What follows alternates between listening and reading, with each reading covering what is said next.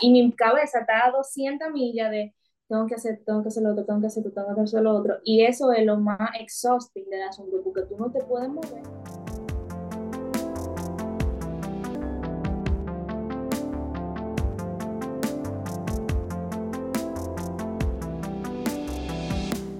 Bueno, estamos en la tercera temporada, querido doctor, ¿quién lo diría? Y el día de hoy, pues yo estoy muy feliz, estoy muy emocionada también porque lo que voy a hablar a mí es muy nuevo, increíblemente, aunque soy médico y la gente a veces pueda pensar que uno tiene conocimiento de esas cosas. Eh, creo que hoy me daré cuenta de que quizás soy ignorante, pero estoy muy feliz, de verdad, de verdad que sí.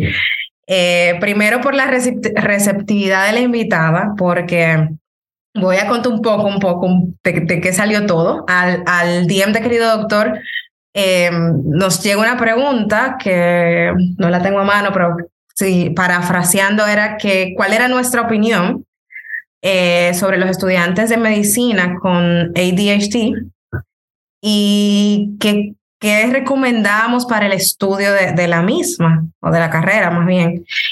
Y yo recuerdo que mi primera reacción fue, ok, no tengo idea y, entiendo que, que es mi responsabilidad, pues quizá buscar fuentes confiables donde uno pueda tocar ese tema, que me resultó también interesantísimo, yo nunca pensé en eso. Y nada, entre búsqueda y hablando con amigas, psicólogas y demás, digo, hey, yo necesito un experto que quizá hable sobre el tema en adulto, o que pueda venir al podcast y nada de encontrarlo y de repente, Estefanía, si estás escuchando eso, gracias. Me manda por DM eh, la página de Amanda Abreu. Una página bella, señores, vayan a buscarla de una vez. ADHD Med se llama, ¿verdad? y yo dije, oh my God, la conseguimos. Esta es. Y de repente le escribo y Amanda, bueno, ella va a contar que pensó que era un spam y todo, pero aceptó venir y yo estoy muy feliz. Entonces, Amanda, después de esta súper introducción, el micrófono, el micrófono es tuyo. Bienvenida, querido doctor, y gracias, de verdad. Hello, de verdad, mil gracias.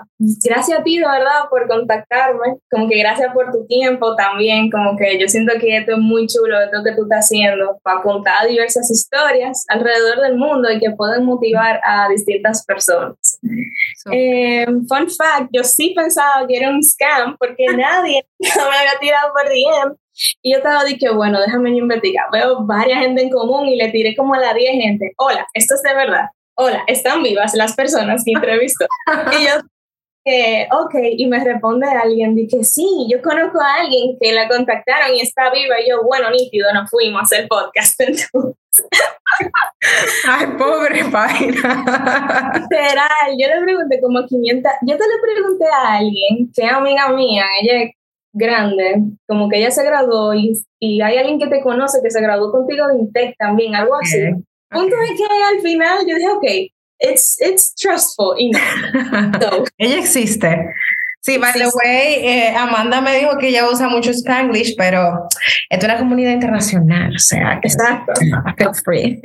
no pasa nada y si no, y si no ponemos traducciones. Pero nada, Amanda, de verdad, gracias. Gracias por, por tu sí. Yo me encontré un sí súper rápido, o sea, porque yo también sé que puede alguien decir, no, tú estás loca, ¿cómo así? Yo no voy a grabar. Yo no voy a... O sea, yo sé que eso puede pasar, nadie está en la obligación de hacer pública su historia o de contar. Hay gente, yo tengo amigos que, yo, yo tengo amigos, yo creo que sí es lo que yo estoy loca de que él venga a hablar bien de Alemania, porque yo siento que él es de la gente que se conoce bien como el proceso y, y o sea, tiene muchísima más información que yo y realmente él me dice, mira, no, no me gusta, no me gusta escucharme, no, no quiero.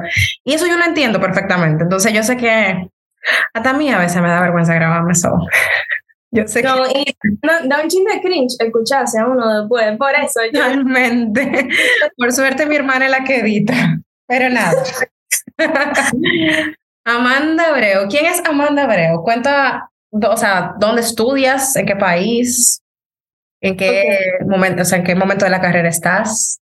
Ok, ok. Eh, mi nombre es ajá, eh, Amanda Abreu. Yo soy estudiante de tercer año de medicina en MIBE. Eh, soy oriunda de Puerto Plata, no soy de la capital. ah, dije que de República Dominicana, sí, MIBE está en República Dominicana.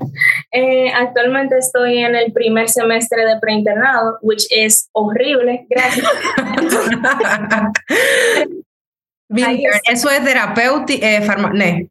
Óyeme, mi ne, yo uso también, yo voy, aquí ya va a ver alemán, eh, alemán también.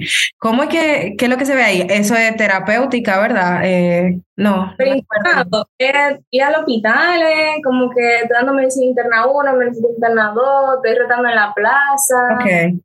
Bien. Bien. Ya se me nota lo vieja que soy. Seguimos, ya me delaté. ok, qué bien. Muy bien. Y hasta ahora, ¿por qué, ¿por qué has resultado horrible? O sea, el cambio drástico de entrar a hospitales y eso. o Sí, o sea, en el sentido de que uno se agota mucho físicamente, no tanto mental, porque antes yo estaba acostumbrada como que nada más estoy en la universidad, estoy en la biblioteca, como que yo tengo el tiempo, o sea, yo domino mi tiempo. Ahora es como que yo estoy en un hospital para el día entero, para después coger para otro, para coger clases, tener como menos de una hora para tú comer y tratar de estudiar como a las 8 de la noche, todo explotado, como que ha sido más el aspecto físico, en cierto Sí. sentido. Te entiendo, entiendo perfectamente. Ahora que, o sea, a veces yo me pongo a pensar, ¿cómo era que lo hacíamos? Que de repente estábamos en un hospital no sé dónde metido y había que ir corriendo para Intec y después una clase. Y después Mira, otro. Ahora, sí, pero mira, si te sirve de algo en el consejo de esta señora mayor de este lado ya, esos, esos momentos, al menos en este momento, yo los recuerdo como, no sé, como que te dan fuerza de wow, o sea, si ya yo logré eso en ese momento, ¿por qué lo que venga no puede ser complicado? O sea, como que te van forjando el carácter, como decir. Aunque estoy hablando de que forjar el carácter pudo haber sido que estaba en una rotación y de repente me tocó comer delante del, de la, del pasillo de la clase para poder entrar cogiendo una clase. Quizás no es la gran cosa, pero bueno. Sí, como son, son historias, son anécdotas. Sí. que ha sido muy chulo con todo esto, ha sido horrible, pero chulo. Know what- como que se me dio a entender. Porque como yo he pasado muy buenos momentos como que con mi compañero y así como que uno ve como que más humanidad en cierto sentido. Ujú. So, está ese lado también. Sí, sí, sí. Y suena muy cliché porque eh, no me he acostumbrado a escuchar, disfruta el momento. A veces yo digo, eh, uf, qué contra. Ajá. Pero trata de- o por lo menos eventualmente, yo creo que si uno no se si no lo disfruta en el momento, cuando llegan esos recuerdos, tú dices, en verdad, yo era feliz, no lo sabía. Esa, no, eh, totalmente, como que cuando uno cree que está pasando por el peor momento, después uno se ríe y dice, jaja, ahora estoy peor. Exacto. O de que ojalá me devuelvan ese momento. Ojalá me devuelvan que- eso. Es así. Bueno, pues qué bien, qué chulo, que ya, pero que de verdad ya está en ese momento de la carrera. Este, mm, nada, la pregunta directa es, háblame de dónde surge el proyecto, la página, por qué surge el compartir eh, lo, que está, lo que has estado compartiendo ahora. Realmente yo empecé a leer un poco porque yo dije, wow, es que aquí hay términos que yo ni siquiera entiendo. Yo estaba leyendo en tu página, o no entiendo, sino más bien sí entiendo por cómo lo explicaste en la página, que estaba súper bien explicado, pero más bien era tipo, yo nunca había escuchado eso. O sea, tú hablabas sobre, me corriges, neurodivergencia, ¿verdad? Yes. Ok. sí. Y eso se divide en dos tipos. O- Ujú. Ah, ok, ah, pues hice bien mi tarea. Que es neuro something, neurotipo. Típico y neurodivergente. Ah, ok, pero, la, pero la, el título, lo que engloba los dos tipos son. Neurodiversidad. Así como biodiversidad Ok. en neuro. Ok, entonces, ¿con qué se come eso? no? En- o sea, en palabras de alguien que primera, o sea, ni siquiera que es estudiante de medicina, alguien que, no sé, algún amigo, algún padre que esté escuchando el podcast, alguien que nunca haya escuchado eso, yo que nunca había escuchado realmente los términos, que yo debería entender al respecto de eso. Ok, eh, para responder las preguntas que habías hecho, honestly, esta página surge para ayudar a los demás en cierto sentido. Así como me, me hubiese gustado como tener cierta guía, porque esto fue algo abrupto cuando me diagnosticaron y todo eso, como que I've been learning about it en el trayecto. Como que no es que hay un manual ni nada, sino como que yo trato de entender todo lo que yo pueda para así como que saber manejarme mejor en ciertas situaciones. Pero el término de neurodiversidad, así como dije ahorita, como biodiversidad, la palabra neuro, como que la diversidad de cerebro que hay. O sea, hay 7 billones de gente en el mundo y lo más lógico es que existan muchos cerebros diferentes, como que cada cabeza es un mundo y lo sabemos, pero así como cada cabeza es un mundo, cada cerebro funciona diferente, cada, cada quien tiene un metabolismo diferente, cada quien piensa diferente, cada quien tiene un, cuerpo distinto y así mismo es nuestro cerebro. Entonces, cuando me refiero al neurotípico y neurodivergente, es que neurotípico es aquel cerebro, aquella persona cuyos pensamientos y acciones van acorde a lo establecido, a lo establecido por la sociedad. Cómo alguien debe comportarse, cómo alguien debe reaccionar, como que si tuvo un fuego, lo lógico que tú salgas corriendo, ¿entiendes? Si hay, si hay un ladrón, lo lógico que tú salgas corriendo también. Entonces, neurodivergente es aquella persona que no cumple con esos estatutos establecidos por la sociedad. No sé si tú has visto la película de Divergente aquella que salió desde la debajo de la misma estrella, la misma actriz. Yo como que creo que sí, pero que hay que hay una saga, ¿es una saga o me estoy confundiendo? Sí, que sale Divergente, Insurgente y A Legend. Sí, yo creo que la vi con mi hermana hace un tiempo, yo creo que ahora ni me acuerdo muy bien, pero me parece que sí que yo la vi. Que con la misma de la misma la misma actriz de wow. Eh, bajo la misma estrella. Sí, sí, sí. Yo creo que sí. Creo que sí, no estoy muy segura, pero bueno. Sí, sí esa película es, es, un clásico y es la mejor forma de describirlo, como que en la película se sintetiza en cómo el mundo está dividido en facciones y hay personas que simplemente no pertenecen. ¿Y qué hacen con esa persona? Las eliminan. En la película la matan.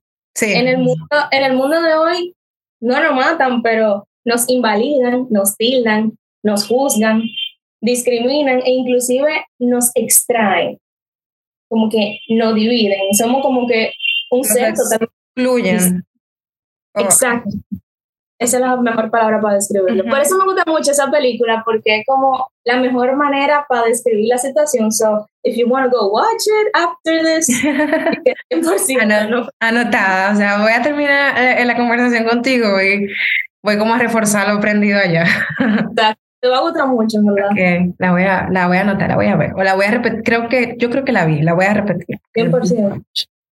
Okay. Entonces, es como así, literalmente. Entonces, dentro de lo que es neurodivergente, todo aquello que es distinto. Por ejemplo, nosotros conocemos lo que es el autismo, el síndrome de Down, Asperger. Todas esas son patologías del neurodesarrollo. O sea que hubo un problema en el desarrollo del cerebro. El déficit de atención pertenece a la misma familia. Es considerada un trastorno del neurodesarrollo, como que autismo, eh, síndrome de Down, Asperger, déficit de atención, somos como primos. No somos hermanos, pero somos de la misma familia. Ok, ok. ¿Entiendes? O sea, es más o menos así. Bien. Tú dices, cuando, cuando estás hablando decías, o no sé si fue antes de empezar a grabar, que mm, como que el diagnóstico vino de manera abrupta a tu vida. Sí, o sea, por eso entiendo de que se te diagnosticó adulta, quizás. O sea, fue... Ok, porque yo realmente he escuchado un poco eso, como ahora de adulto es que se dan cuenta que eso es lo que tengo. O sea, entiendo que es un diagnóstico que usualmente debería, me corriges, pero debería como captarse en la niñez, o es que no siempre se puede captar en la niñez. Corrígeme un poco por ahí, por dónde va la cosa. El déficit de atención prácticamente se diagnostica antes de los 12 años. Eh, o sea, uno de los criterios es diagnosticarlo antes de los 12 años, obvio. En un país desarrollado, en un país que tenga los psicólogos y educadores capable of doing that. Entonces, yo siempre fui una niña muy hiperactiva. Yo era de los niños que corrían, los niños que no se quedaban quietos en la clase, los que lo mandaban a sentar, esa niña y que hablaba ya también hablaba mucho cuando ah sí, la que interrumpía hablaba mucho pasillaba eso es hasta eh, senior ¿me entiendes? como que pero simplemente ah, que Amanda habla mucho y así tiene una conducta, tú eras de la que, al menos yo crecí, ah, su, no tiene la mejor conducta, o sea, no, no sé si en tu colegio pasaba, pero no le ponían notas de conducta. Y en mi caso, yo recuerdo, no. una capacidad de durar tres horas callada. Y yo tenía buena conducta yo no tenía buena disciplina hacia esa vamos, yo negociaba de, bueno, no me puedo vamos a subirlo así. Pero mira lo que se esconde detrás, no era que simplemente tú querías hablando, o sea, o sea. No, ah, literal, muy gracioso. Entonces, ¿qué sucede? No solo eso, sino también el déficit de atención impacta en lo académico.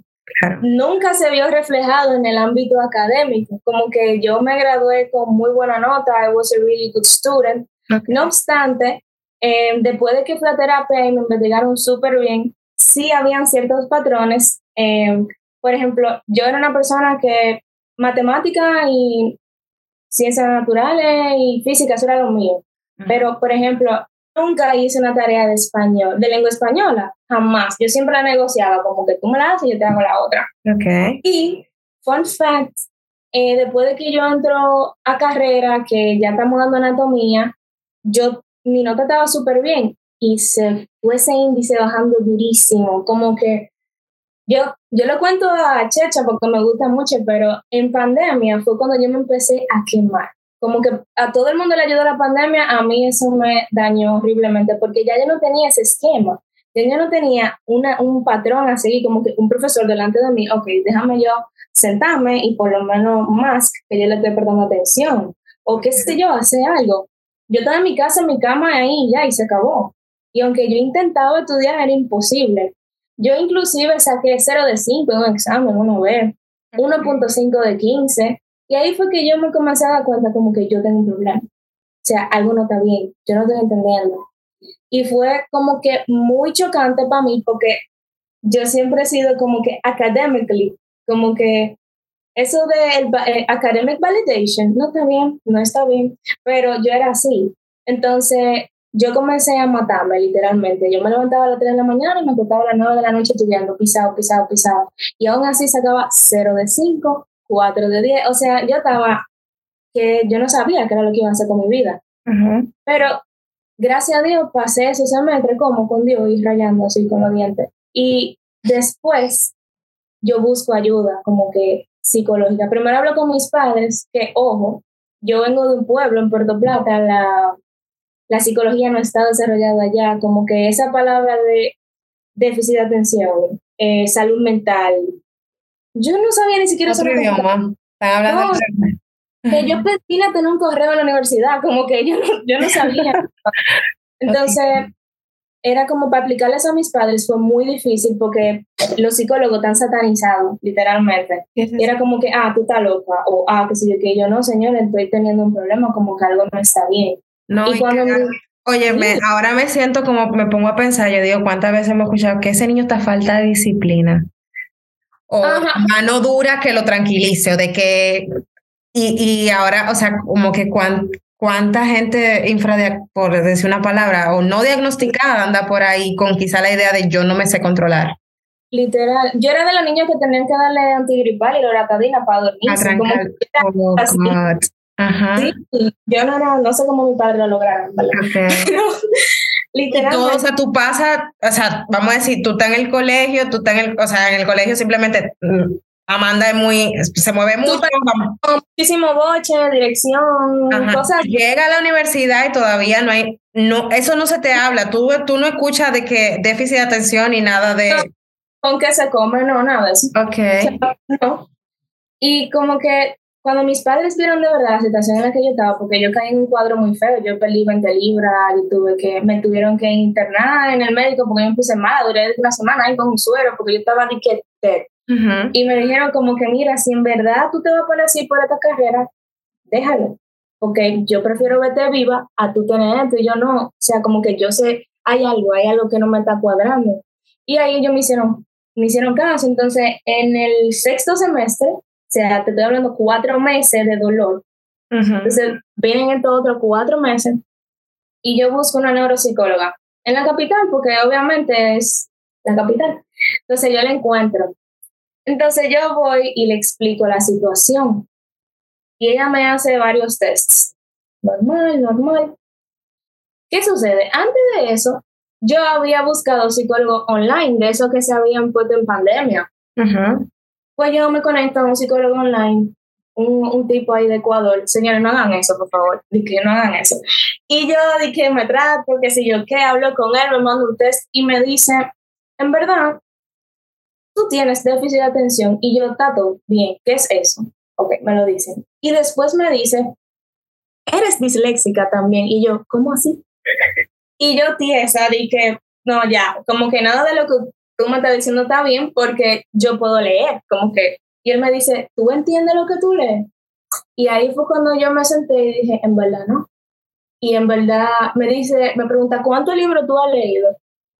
Y si tú me lo preguntas, después de mi diagnóstico, que yo he empezado a leer libros para tratar de do the exercise. Pero yo no hacía nada de eso, yo intercambiaba todo, como que yo evitaba eso. Ok. Todo lo que tenía que ver, todo.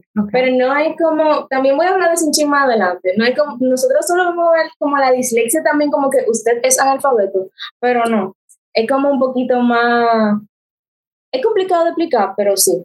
Entonces, cuando él me dice eso, yo digo, no, este, este hombre está loco, déjame yo ir uno de verdad. Entonces voy a la neuropsicóloga, me hace mi test y me dice, mira, de la escala de 100, en verdad tú saliste con 98 y yo, wow. O sea, o sea 98% de... de... déficit de atención. Oh, ok. Normal. Y yo me quedé de que, ah, no, eso es obvio. Ella me dice, tú tienes rasgos disléxicos, pero yo no tengo el test para hacértelo. Y yo, nítido, también, yo puedo vivir con eso. Como tengo rasgos, pero no estoy 100% diagnosticada. Como que yo estaba súper renuente a que yo soy disléxica. Porque yo puedo decirte varias cosas, te lo puedo leer, pero full.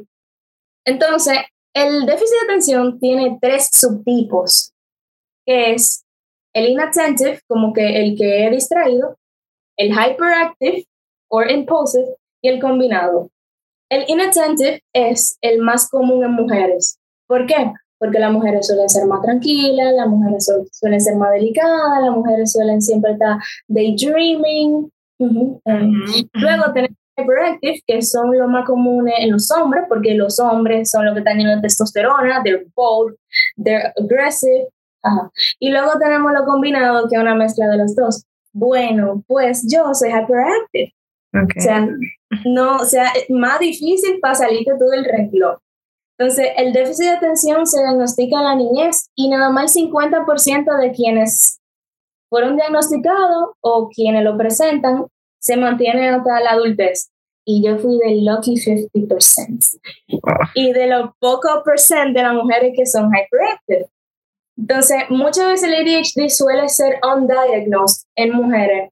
Por eso mismo, porque una persona que es inattentive suele moldearse a los estatutos, como que no hay nada que me esté comprometiendo de este niño tiene un problema, ¿no? Como que he's just slow. ¿Y Pero qué, por ejemplo, hace ese tipo?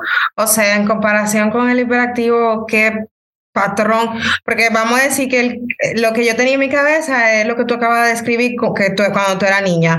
No siempre andaba rápida, pasillando, no puede el otro que, que está callado, está perdido en el espacio, está, pues el que le dice que está en Belén con los pastores. En Belén con los pastores, es esa persona y que siempre está en el aire, que tú lo ves que está en su mundo y él está en otra galaxia, es esa persona. Okay.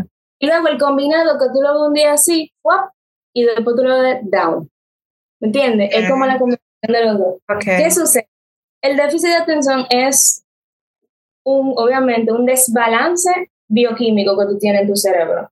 No, no es solo, no solo solemos como que siempre decir, ah, todos los trastornos mentales son nada más bioquímica pura, no, también hay factores ambientales que influyen en ellos, pero principalmente en el déficit de atención es un desbalance en la dopamina, o sea, mi, mi neurotransmisor de dopamina está up, en mi caso, al yo no tener eh, la dopamina suficiente, yo lo que actúo es buscando todo eso que me incentive a la, dopamina, correr, moverme, hablar, ese incentivo. Pero hay, hay otros que se le manifiesta totalmente distinto, como que esa, ese under, como threshold de dopamina, ellos están pila de down, como que ellos están así. Como súper aéreo. Hay, hay distintas formas, le digo, como que el cerebro es súper diferente para cada quien, pero tienen lo mismo y se trata con lo mismo. El tratamiento son los estimulantes, inclusive para alguien que es hiperactivo. O sea, el famoso Adderall, que o no es... Ok. Sí, hay estimulantes, hay distintos. Hay teladro, así como lo dijiste, que esos son anfetaminas. Eh, también está el metilfenidato, que es el que yo tomo, que son que un derivado de las anfetaminas. Son estimulantes por igual. ¿Y los tres tipos a ver, yo sé que o sea, el tratamiento puede ser, y me corrige, puede ser simplemente eh, terapia. Hay algunos que simplemente con terapia no necesitan ya lo farmacológico. Hay pacientes que pudieran... Eh, pueden. Lo más recomendado es utilizar el tratamiento farmacológico con eh, la terapia porque tú también tienes que adaptarte de manera conductual. Porque que yo te dé un medicamento, sí, full, tú vas a tener la dopamina suficiente, pero es como tú has vivido todo estos años, un patrón de conducta que tú tienes también que conocer. Terapia dual.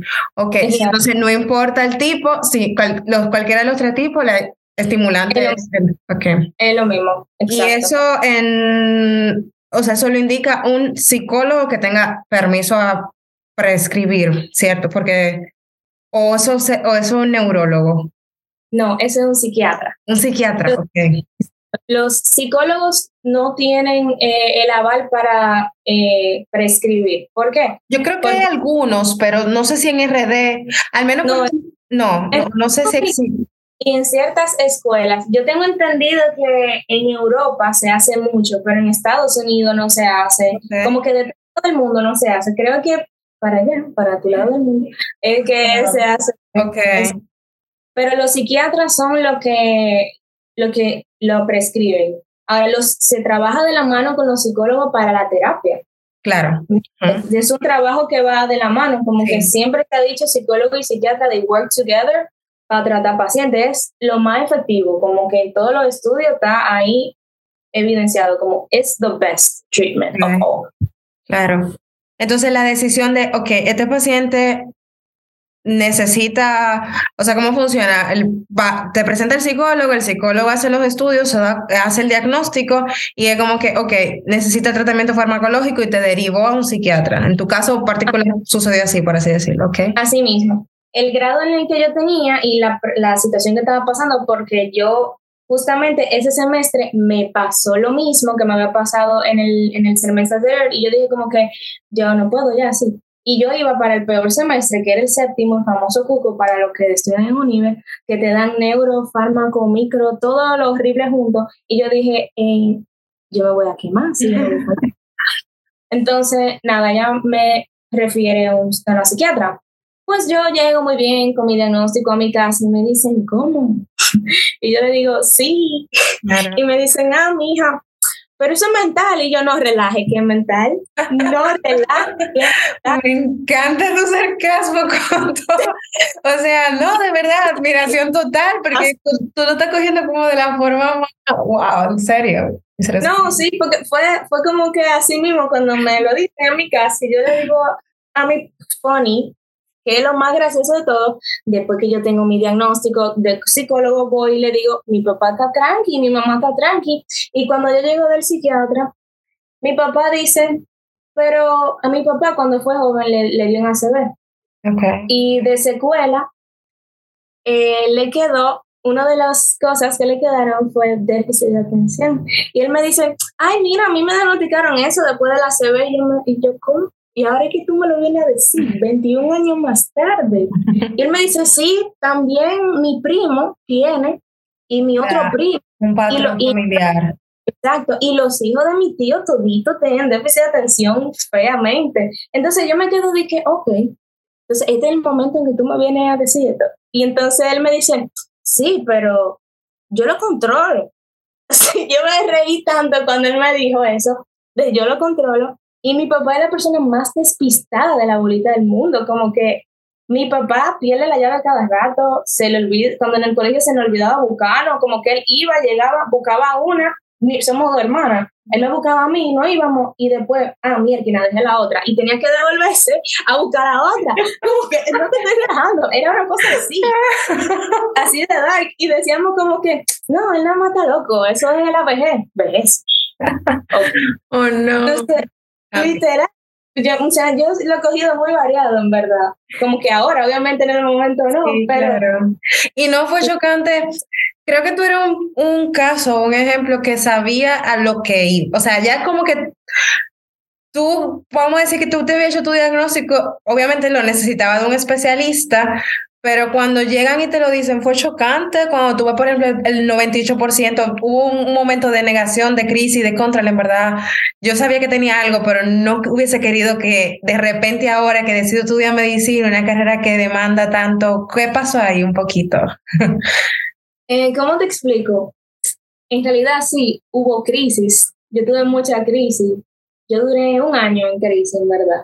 ¿Cómo, ¿Cuándo te hacen el O sea, ya tú tienes un año con el diagnóstico, y perdón si me perdí. No, yo voy para yo voy para dos. Dos años, ok. 21, voy para dos ahora. Pero yo duré ese. Ok, cuando a mí me diagnostican, yo dije, full, yo no soy idiota, ¿tú me entiendes? Que esa es la palabra que uno suele usar, como que, ok, todo el mundo puede, yo no, es porque yo soy idiota. Entonces, eso me dio cierta paz. Yo dije, bárbaro, yo solo tengo una condición. Y después yo dije, Mielgina, yo tengo una condición, Mielgina, I'm sick. Como que I have a disease, ¿tú me entiendes? Entonces, mientras más investigo, más busco qué es, de qué trata y ver que vivimos en un país muy estigmatizado, pero en general, cualquier enfermedad, hasta la hipertensión, tú tienes cierto, ok. Entonces, al yo ver que pertenece a la misma familia de síndrome de Down, autismo, Asperger, después sigo yo, yo digo, mira. Al principio yo estaba como que renuente de decirle a la gente, porque ya cuando tienes un diagnóstico psiquiátrico, todo el mundo te aparta. Como sí, sí, sí. Tú te marcas, tú te pones un sello, un, un sticker que aquí te dice ya. Literalmente. Y es como que yo duro un tiempo para aceptarlo, de, ok, yo tengo una condición, porque ahora yo no tengo nada más que aceptar de full, yo soy idiota, ok, yo estoy enfermo. Y esto yo no lo curo, ¿tú me entiendes? Esto es como que algo con lo que yo voy a tener que vivir. Sí. Entonces, fue un tiempo en el que yo duré para decírselo a mis amigos, en verdad. Sí, claro. Porque no quería que me juzgaran. Y para nada, mis amigos lo tomaron súper bien, como que, ah, sí, qué sorpresa era como que ya ellos se lo veían venir. Entonces, después, cuando yo voy a la psiquiatra, que eso fue una odisea, encontrar una, y después me medican, tal, ok, me estoy medicando. Ok, estoy utilizando medicamentos que, que son controlados, porque son medicamentos controlados, como... Sí, claro, sí, sí, sí, Y es como que, mira, yo leo, eh, son dos páginas de adverse effects y ahí está en mi cabeza de, ok, después no puede dar abuso, dependence, tengo todo eso. Y yo misma estaba como que, mierda. Pero yo dije, nada, vamos a darle porque yo no me voy a quemar, ¿tú me entiendes? Entonces, después de que yo me comencé a medicar, fue un cambio de ser, del cielo a la tierra, de que no te estoy relajando. De que en el primer, en ese semestre, en el séptimo, que yo me comencé a medicar, de que un mes, no, dos semanas después de empezar el semestre, en el primer examen que yo cogí sin tratarme, yo perdí 13 puntos. 13 puntos de un tiro, o sea, yo me quedé y que yo me voy a cambiar. Entonces, justamente el día después, yo tuve la cita con la psiquiatra y le dije, mira, si a mí no me medican hoy, yo tengo el examen en dos semanas, yo no lo voy a lograr. Ella me dijo, no, tranquila, toma, ve, cómprala. Yo fui, cogí mi otro examen y me fue súper bien y yo dije, no, pero aquí es. Claro, y, ver, no es que tú no, tú no te no fue que no te preparaste, porque ah, yo creo que también hay como una parte de las personas que creen como que ese medicamento te vuelve. no. ah, no, claro, no hay que estudiar más, Emma, mándame a mí también. Ah, no, exacto, porque ahora viene el asunto, que eso es un proceso. Los medicamentos no te van a hacer magia, eso es lo primero. Eso es lo primero. Como que al principio yo creía, mira, no veo magic Yo estoy burladísima. Yo estoy por encima de, la media ahora. Yo ya, yo estoy burlada. No, eso no es así. Como que yo siempre he estudiado muchísimo. En ese semestre yo llegaba a las 7 de la mañana y me iba a las 10 de la noche, ahí pisado y nada más cogía un break. Yo no barajaba, yo no hacía nada. Entonces, cuando yo hacía eso sin medicación, al yo tener tanta distracción y también, porque el déficit de atención presenta disociaciones, o sea, yo vengo y me voy, como que yo veo, ah, mira, vi esa flor, mira, rosada, después pienso en la, en la blusa, que yo tengo una flor rosada, y después digo, yo recuerdo tal día cuando yo, y me voy por ahí y han pasado dos horas después de que yo tuve ese pensamiento y yo ni siquiera me di cuenta. Ok. Es, es así, como esa línea de pensamiento es la que sigue y uno no la puede controlar. Y no solo no la controla, uno no se da cuenta. Y ese es el problema. Y estudiar así significa que de repente tú perdiste cinco horas. Y tú estás ahí, o, o simplemente no fueron efectivas. Te pasa lo de leer una página 70 veces bueno, lo de leer una página 70 veces, yo leo la misma línea 70 veces porque en lo que yo leí la primera línea, una, una palabra que me acordó a una cosa y ahí voy, para atrás. Entonces, eso era lo más tedioso de todo. Y el no quedarse nada de lo que tú estás estudiando, tú estás ahí sentado todo el día sufriendo y al final tú te vienes a quemar y fue porque, tú me entiendes, ese era, era horrible. Entonces, al yo comenzar a medicarme y esperar que el medicamento hiciera efecto, ya yo estaba más tranquila. O sea, yo, yo, sí, yo sí sentí el cambio. Yo he visto muchos memes de déficit de atención que como que cuando te montas en el elevador y tú tienes la música de ascensor en, el, en, en la cabeza y, y tú crees que relajando, pero es así mismo. Es como que tú tienes ese ruido y esa bulla mental, como que ese es tu daily basis. Y después cuando yo comencé a medicarme, yo pude tener y que podía escuchar mi pensamiento, porque el problema es que tú no puedes escuchar como que concentrarte es como una abeja, un panal de abeja que siempre está así. Y entonces tú, tú, ni siquiera estás escuchando lo que estás diciendo, ¿me entiendes? Entonces cuando ese sonido se baja, tú dices, ok, yo puedo pensar más claro. Claro, ok. Y ese era como que el problema. Y cuando yo me di cuenta, yo dije, wow, y así que la gente piensa. Ay. se supone que tiene que ser. Sí, era como, sí, fue como pila de wow, fue shocking. Entonces también tuvo el factor de que en mi casa, ok, tú te estás medicando, tú estás bien, tú no puedes hacer esto, tú no puedes tomar, obviamente, no puedes tomar un medicamento psiquiátrico. Y es como que tú te, y yo, sí, señora, como que no es la gran cosa, como que de verdad es como que estoy tomando multivitamínicos. Como lo mismo, es, es como ahora yo me puedo concentrar. Entonces la gente, los comentarios también de la gente de, ah, eso es que tú necesitas tomar pastillas para los exámenes. Sí, claro que lo necesito tomar porque si no me voy a quemar. Sí. Es como Sí, claro, que a veces no ayudan para nada, claro que sí. Y al mismo tiempo, la misma percepción de mí de, si yo no tengo esto, yo no puedo hacer nada. Como que los días, a mí me pasaba, los días que a mí se me tomaba, se me olvidaba tomar el medicamento, porque eso es una cosa también, eh, mi problema es de memoria y atención, y a mí a veces se me olvida tomar el medicamento. Como que eso es parte de también. Y los días que eso pasaba, yo decía, mierda, hoy no voy a poder estudiar. Uno mismo se predispone, como que hoy yo no voy a poder hacer nada. Y ahí está ese factor psicológico que en terapia te trabajan también. Claro, y por eso la terapia dual es tan importante. Exacto. Y también tú reconocer ciertas cosas, porque no es solo no prestar atención, no recordar nada. Hay otras cosas que vienen, como que subí en uno de los highlights ciertas palabras como executive dysfunction, eh, ADHD paralysis, cosas así. Como que algo que le pasa a la gente con executive dysfunction, que es como disfunción ejecutiva, es que tú no puedes iniciar a hacer algo. Es como tú no puedes empezar a hacer un task. De que tú nunca te ha pasado como que estoy esperando que me llegue la motivación para hacerlo. Ok, sí. Eso es lo Tengo que quizá llegue un momento en que tú dices, no, espérate, vamos. Puede ser que, que tenga, ok, no me llegue ese vamos. Tú lo estás esperando y es como que tú ah. literalmente no te puedes mover. Es como, es como, vamos a decir, tú tienes la mano en la estufa y cuando tú sientes el calor, tú la quitas. Tú tienes la mano ahí y tú la quieres quitar, pero tú no procesas que la tienes que quitar. Okay. Tú no puedes físicamente quitarla. Esa es disfunción ejecutiva. Entonces nos quedamos en que, exactamente, el cerebro no procesa, que tiene que salir como, yo no sé si decirle ese bucle de, oye, hay que empezar ya. Eh, Exacto. Ok. okay. Literalmente. Y eso viene con más cosas, como el ADHD parálisis, que también tengo un highlight de eso. Como que militarmente ese día tu cuerpo no puede moverse, como que tú estás parado. yo me he quedado de que, que cacote mi cama, que no me puedo mover, porque militarmente no me puedo mover. ¿Y, se siente como un ataque de pánico o es simplemente... No me puedo... Ok. Literal. Y, y no es como que yo no intente pararme, yo me intento parar. Y mi cabeza está a 200 millas de tengo que hacer, tengo que hacer lo otro, tengo que hacer esto, tengo que hacer lo otro. Y eso es lo más exhausting del asunto, porque tú no te puedes mover. Es como que tú te encerrado en tu cuerpo pensando a 200 y no puedes hacer nada, porque tu cuerpo dijo, no, hoy no. Ok.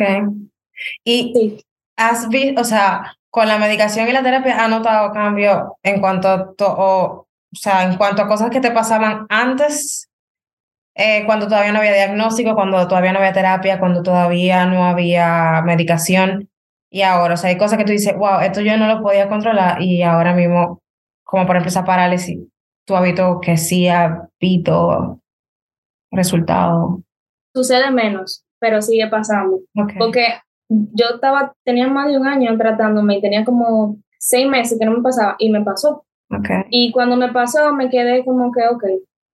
Antes yo me castigaba mucho por eso, pero después dije, ok, tengo que descansar. Como que este va a ser el día en que yo me voy a acotar, me voy a dormir o voy a ver serio. Porque y el conocimiento de poder, en este sentido, tú sabes lo que tienes, tú sabes que en este caso tú tienes que ser compasiva contigo y no en mi esquina. Tú hoy, si, hoy fuiste un, una guanabana. Ajá, un guanajo, una guanabana y tirano, y si te nada productivo con tu vida, algo que nosotros los estudiantes de medicina no solemos castigar, porque yo no sé, yo digo que a mí se me ha que yo he quedado secuelada con una productividad tóxica. Aquí lo ve, aquí a veces lo ven bien, yo sé eso como algo que eso ya yo exacto, yo le, yo le decía, claro, yo le decía, mire que ya no, no, no siento que es muy bueno, pero bueno, está bien. No, es, toxic en cierto sentido, porque tú estás overdrive. Y, por ejemplo, nosotros, una hora perdida, eh, eh, tú te mueres. Si tú una hora, tú la perdiste en otro día, es como, imagínate un día. Yo, sí, claro, o sea, los fines, a mí me pasa que los fines de semana yo descanso, si alguien, o sea, si yo hago un plan y es que toca hacer eso, pero si yo me quedo en la casa, yo voy a buscar algo productivo para hacer. Pero bueno, ok, ok, de verdad que Wow, el tema es complejo, súper interesante. De verdad, y, y, me imagino que falta muchísimo para hablar, pero de verdad yo creo que todo el que esté escuchando, la experta, la experta porque lo está viviendo, porque Amanda dice muy claro, o sea, yo soy estudiante de medicina, yo no estudié. Exacto, no, no soy experta, lo que sí lo he vivido en, en carne propia. Claro. Entonces, como que la invitación en este caso es que si alguien, oye, me se siente identificado, piensa que por ahí anda tiene algo que ver o, o dice, contrale, que me pasa lo mismo y no, y no, o la persona que no contactó también, no sé, que se haga la comunidad que tú quieres lograr y que mm, hablen contigo porque veo que yo que te escribí de la nada, tú tuviste súper abierta, imagino que todo el que te contacte también. Sí, yo trato de responder lo más rápido posible. Sí, yo... Cuando estoy en break y lo otro, porque, qué sé yo, uno nunca sabe a quién puede ayudar. Claro, y se nota tu compromiso con las palabras de Amanda antes de grabar fueron, es que si yo hubiese tenido a alguien que yo hubiese escuchado contando su historia, yo hubiese pasado menos trabajo. Y yo me identifico bastante con eso. Porque no, es la idea, o sea, si uno pudiera aprender un poco a veces en cabeza ajena, a todos nos toca vivir nuestra historia. Yo imagino que otra persona que la diagnostiquen igual no va a pasar lo mismo, le va a tocar vivir su historia, pero, uy, no es lo mismo, quizá tú habías escuchado algo y decir, espérate, que por ahí va lo mío, yo no estoy loca. sí, me hace sentido lo que me está pasando porque hay otra gente, o sea, yo no soy la única que, que tiene esto. Sí, porque eso es, uno siempre cuando tiene un problema, ¿qué pasa? Uno es muy inseguro y trata de no, no, no proyectar esa vulnerabilidad. No, claro. Como, o sea, es como que vulnerabilidad y debilidad no es lo mismo, que es el problema de, la gente. Es como algo que it just makes you vulnerable, ¿verdad?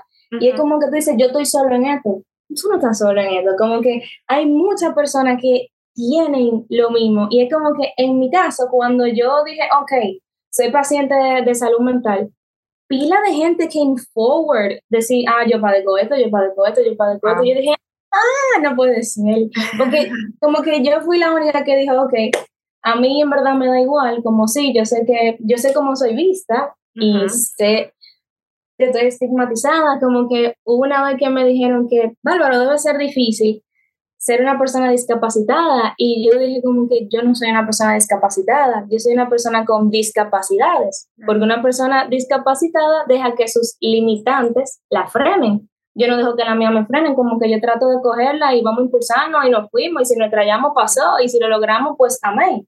Como que es algo de la vida, que es algo para aprender. Y, y algo que con esto de la salud mental, I don't have my life figured out, para como que puede ser que yo me escuche como que tengo todo resuelto. No, eso no es verdad. O sea, yo tengo crisis muchas veces, como que es muy impotente, como que un día yo estoy bien, yo lo estoy manejando muy bien, y hay otro día que tengo la recaída porque es algo crónico, es algo que por más medicación y por más terapia no se va a curar.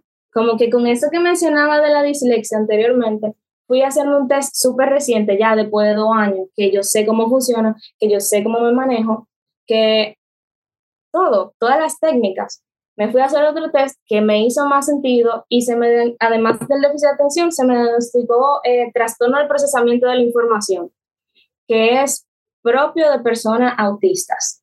Aunque yo no soy autista, sí tengo ese problema, como que me lo explicaron así. Es como que tú tienes una computadora dañada y lo que tú entras, tú no lo vas a procesar porque tú estás dañado. Entonces, lo que tú almacenas no va a ser muy legítimo porque tu procesador está dañado. Entonces, lo que yo traté de entenderlo fue como que es una computadora 2002 que tú estás tratando de entrar a Windows 11. Es como que va a crashear. Entonces, yo me quedé como que, wow, no, excelente. Me dijeron, no eres disléxica, es un poquito peor. Y yo, ok, gracias. Excelente. Entonces, es como que sí, yo, yo lo cojo todo como que muy variado, pero es como que, mi alquina, yo tengo un par de tiempo ya con esto figured out, ahora yo tengo que adaptarme a esto otra vez. Claro. Ay, se me ocurren tantas preguntas, pero que va a ser un episodio demasiado. ¿Qué cosa? Ay, alguien me diría, lo de dos pedazos, punto.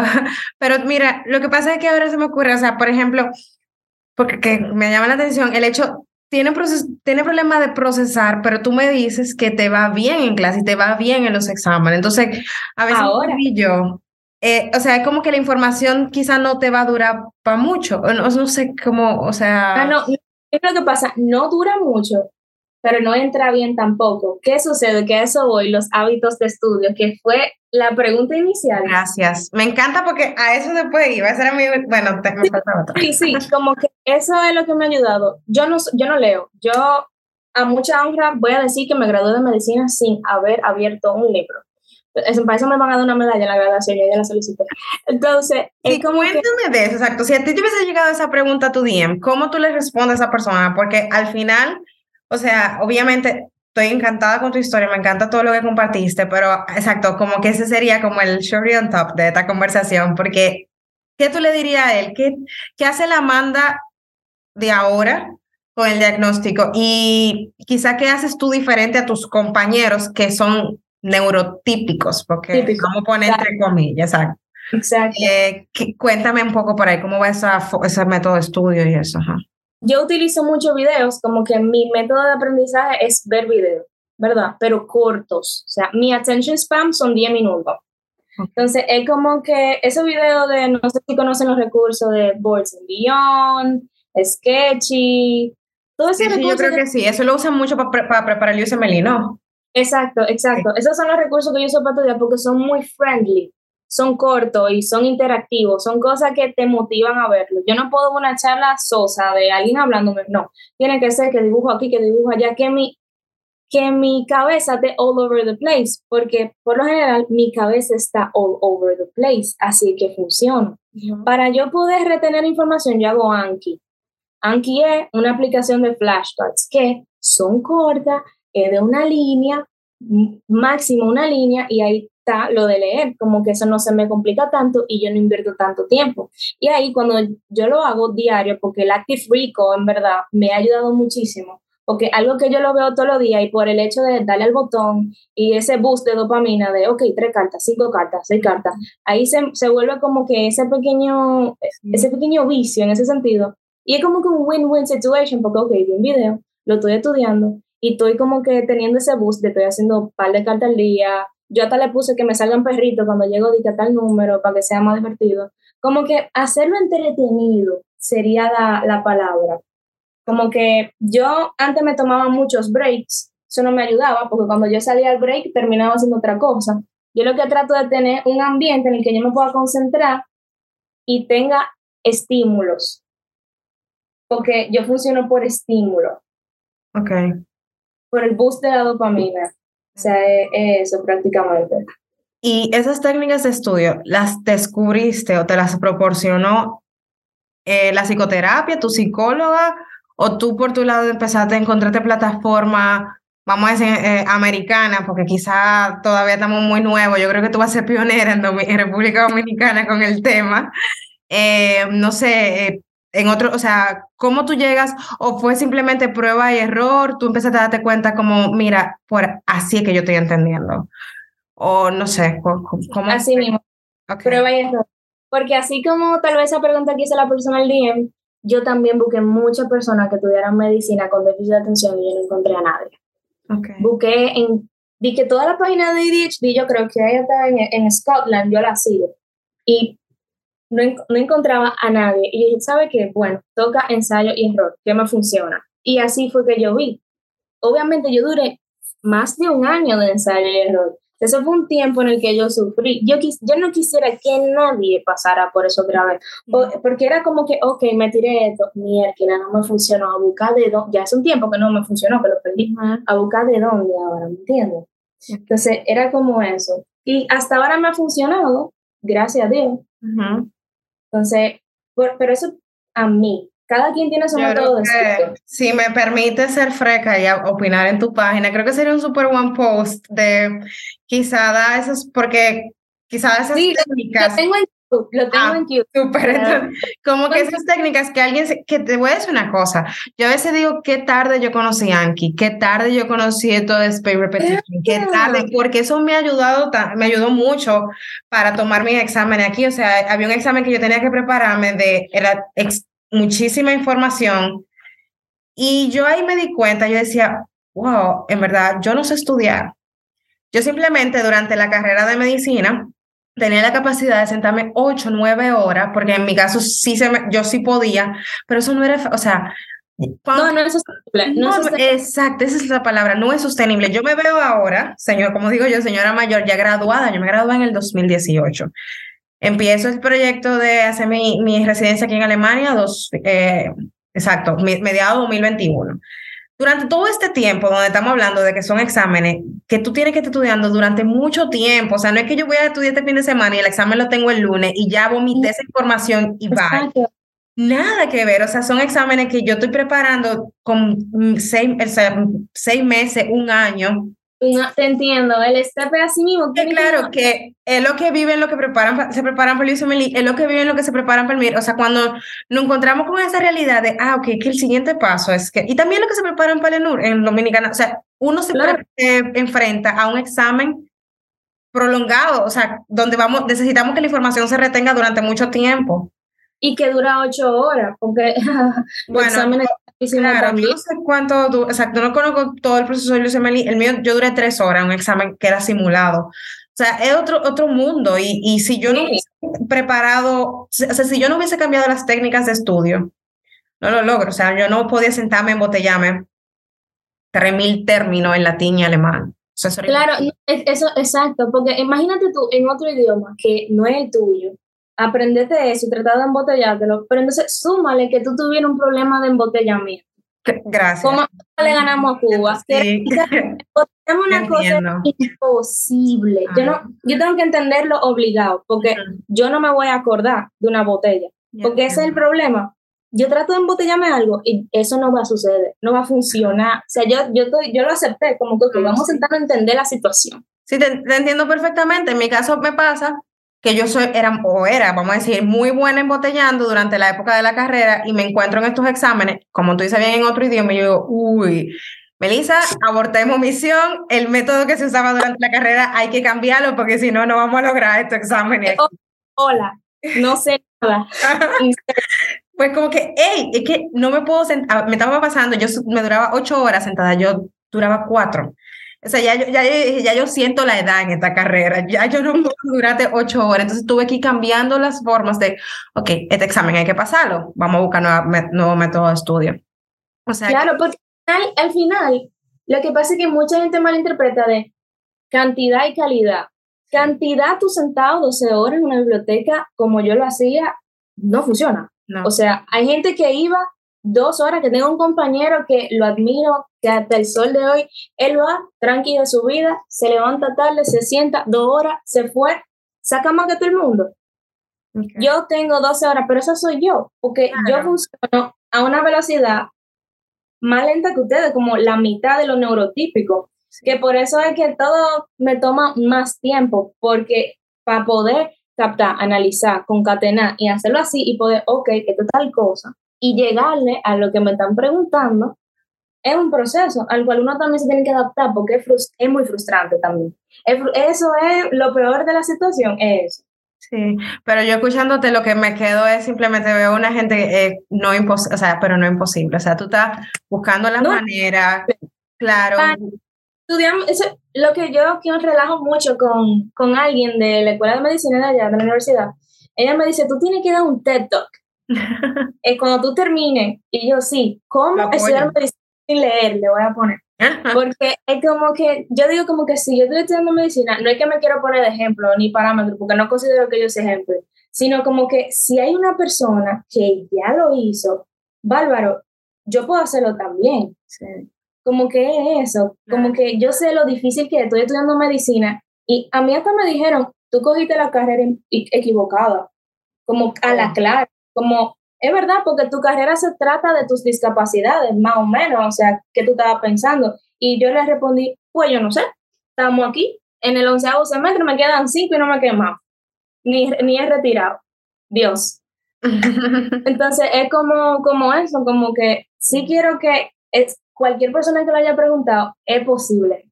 Inclusive, los mejores doctores de emergencia son los que tienen déficit de atención, porque tienen su cabeza all over the place como que no solo pueden pensar en una sola cosa. Los mejores radiólogos tienen déficit de atención porque solemos ver cosas donde no la hay. Entonces, es como esas pequeñas cosas, muchísima gente importante. tienen hasta ventaja dentro de, o sea, no todo es malo. Sí, sí, no todo es malo, como que para nada. Si es, por ejemplo, mira, los atletas, Michael Phelps, eh, Simon Bills, tienen déficit de atención y han llegado donde están por eso, porque como que cuando, lo que pasa es cuando uno le gusta algo, tú no vas a parar, que ese es otro problema del déficit de atención, que es la, la hyperfixation. Te gustó, lo agarraste y tú no lo vas a soltar hasta que tú, que es, así. Claro. Tiene sus ventajas, se puede estudiar medicina con esto, va a ser más complicado, pero se logra. Porque no es carrera, la carrera se llama carrera medicina, pero es un maratón, cada quien va a su paso. Claro que sí. There's no finish. Te va dando cuenta y la vida te lo va recordando. O sea, yo que estoy ahora acá en, en eh, no, me, no voy a decir que estoy más avanzada, estoy, tengo más años en esta, en, o sea, tengo kilómetros, yo no he llegado a mi meta, o sea, yo tengo kilómetros, más kilómetros corridos, o sea, simplemente es eso. Eh, la vida te lo recuerda, o sea, todavía, todavía yo sigo en este maratón y esa, esa meta, esa línea de, de fin, yo no, le, yo no la he visto todavía. Y yo creo que tú hablas con el especialista y como que, claro, llega un momento en el que ya de manera a título personal, cada quien dice, bueno, aquí llegué, ya no hago más, o, no sé, pero sí, es así, o sea, esto no, esto no termina. No, y el, el mero hecho de decir, hasta aquí llegué, es parte del maratón, porque tú también te tienes que adaptar a, esta es mi idea de a dónde llegué, pero estoy corriendo donde llegué. So, ¿hay meta en realidad? No, it's just a lifestyle. It's a way of seeing and living life, ¿me entiendes? Claro, claro y cuesta bastante, o sea, de verdad todavía a mí yo trabajo con eso. No me imagino, o sea, es como horrible tú que, bueno, sí, es horrible tú de que tú ves a tus amigos de 22 años produciendo y mudándose y yo, no, ya. Dame 500 pesos. Ya, ya. Esa crisis la hice yo tanto que ya yo creo que ya esa, esa está lejos, pero sí es así, claro. claro no, literal, cuando te preguntan, mija, ¿y cuándo tú te vas? Y yo, bueno, más o menos a los 32 yo voy a estar produciendo. Así que. Pero está muy bien que tú estés muy realista, porque quizá yo creo que algo que a mí me faltó, que yo me puse, creo que es eso, me puse metas irrealistas, irrealísticas, no sé. O sea, eh. ese es el problema. Yo decía, no puede ser, y ya yo, por ejemplo, ya cumplí 29 ahora, y es, uy, y es que todavía, pero it is what it is. O sea, y no con eso, y con eso yo no quiero llevar un mensaje de confórmate o no, miren, hay que, hay que meterle gas a esto. no, claro. pero lo que pasa es que uno no, yo nunca, creo que lo hablé con, en el podcast, a veces nunca contamos con este periodo post-universidad, que es un mundo, o sea, este periodo termina universidad, empiezo especialidad. Ah, no, tú no eres nadie. Es como, eso es una pseudociencia para mí, que eso es lo que yo digo, que es la peor etapa de la incertidumbre. La peor, o sea, se aprende muchísimo, tú te conoces, el camino que tú eliges, a veces te toca vivirlo solo, a veces acompañado, eh, quizá tú, y yo empezamos en el mismo momento, pero tú lo logras, o sea, lo que logramos, sí. Es extremadamente personal, ya tú dejas de moverte como en, en grupo, en manada, en manada. o sea, tú es una locura, de verdad. También han sido los años donde más he aprendido y crecido. ¿Perdón? Estaría chulo hacer, para el podcast hacer eso, porque todo el mundo es, ah, me gradué, bye, soy doctor. Usted no sabe nada como que graduó. Ustedes no saben, o sea, realmente no es, exacto, no es asustando, pero es como que si yo hubiese sabido que este proceso es así, porque entonces no tuviera tan desesperada en llegar, sino que, hey, no, esto toca vivirlo, vívelo, uff, para, porque es que lo bloqueamos porque creemos que va directamente la entrada a la especialidad. A ver, hay maneras más fáciles, en caso de, o no más fáciles, quizás menos, em, que duren menos. O sea, obviamente el hecho de uno ser, de uno elegir otro país, hay un tiempo agregado porque tú eres, hay un proceso migratorio. O sea, no solamente son exámenes, hay procesos migratorios que hay que agotar. Claro. A tiempo. Pero a lo que voy es que si quizás me hubiesen avisado de, hey, aquí hay un tiempo hay que contar con él. Disfrútalo, aprende, eh, vívelo a tu manera, saca provecho, quizá uno lo disfrutará más porque caí, yo soy de las culpables que estoy aquí, me están pasando cosas muy bonitas, pero simplemente mirando cuando, cuando empiezo ya. Te perdí. Es como creo que me voy a arrepentir. Es la juventud, porque estos son nuestros años de juventud que uno está explotándose para ser alguien en un futuro y cuando seamos alguien ya, juventud divino tesoro, no lo vamos a tener. Entonces, es como que una dualidad que tenemos que aprender a alternar, como que, ok, sí, yo estoy tratando de explotarme lo más que puedo para llegar hacia alguien, pero yo también tengo que vivir el proceso. Es como, eso es lo que he tratado de decirme desde que me diagnosticaron, porque esto es una travesía, como que mi patología es mi eterno maestro, yo soy y su perpetuo aprendiz para siempre, ¿me entiendes? Claro. Y es como, es la vida, para todo. No, no, no. Amanda, de verdad, estoy muy admirada, me encanta cómo eres, cómo hablas, no conocemos y de verdad te lo digo de corazón, tu madurez, o sea, de verdad, a tu edad, yo creo que muchos quisiéramos tener tu madurez y te deseo lo mejor, no solamente con el proyecto, o sea, en la vida, en la carrera, pero en la vida sobre todo, porque a veces se nos olvida. La carrera es parte de, la profesión es parte de, pero uno un ente, uno muchas cosas. Uno no solamente estudiante de medicina, no solamente médico, uno muchas cosas. Y, y esas otras cosas que eres eh, son muy admirables, de verdad. Ay, gracias. que, no, de verdad que sí, de verdad que todo el que esté escuchando siga, el proyecto está muy chulo. Yo sé que, oye, yo lo veo ya, eso, eso va, o sea, va, no, o sea, va a ayudar a mucha gente y yo sé que mucha gente se va a sentir identificada teniendo o no teniendo eh, el diagnóstico exacto. Sí, porque al final como que I just wanna help, ¿me entienden? Como que quien sea que necesite ayuda, I just wanna help. Sí. Porque no hay que pasar tanto trabajo, ¿verdad? Como que... Y de verdad, mil gracias. Y te deseo lo mejor a ti también. Como que me encanta esta iniciativa de hacer un podcast. Como que esto está ayudando a muchísima gente. Tú estás plasmando distintas realidades como que esto es algo súper nuevo y you're making a change in the world, aunque no parezca, como que ese granito de arena, vieja, es lo que forma la arena de la playa, como que eso es hoy, pero mañana, como que me gusta muchísimo y también te admiro muchísimo por tu estar haciendo eso, de verdad, como que pues, vibra, vieja. Es admiración mutua y bueno, quién sabe si eventualmente volvemos a grabar o algo vemos, claro. algo vemos. Si la página también saca un podcast, si tu página saca un... ¿Quién sabe? Vemos, yo estoy a la orden. Gracias, yo también, para lo que tú necesitas. Bueno, pues nada, señores, gracias por acompañarnos, estar aquí con nosotros en esta conversación que de verdad me encantó. y nada, nos vemos en otro episodio. Chao. Bye.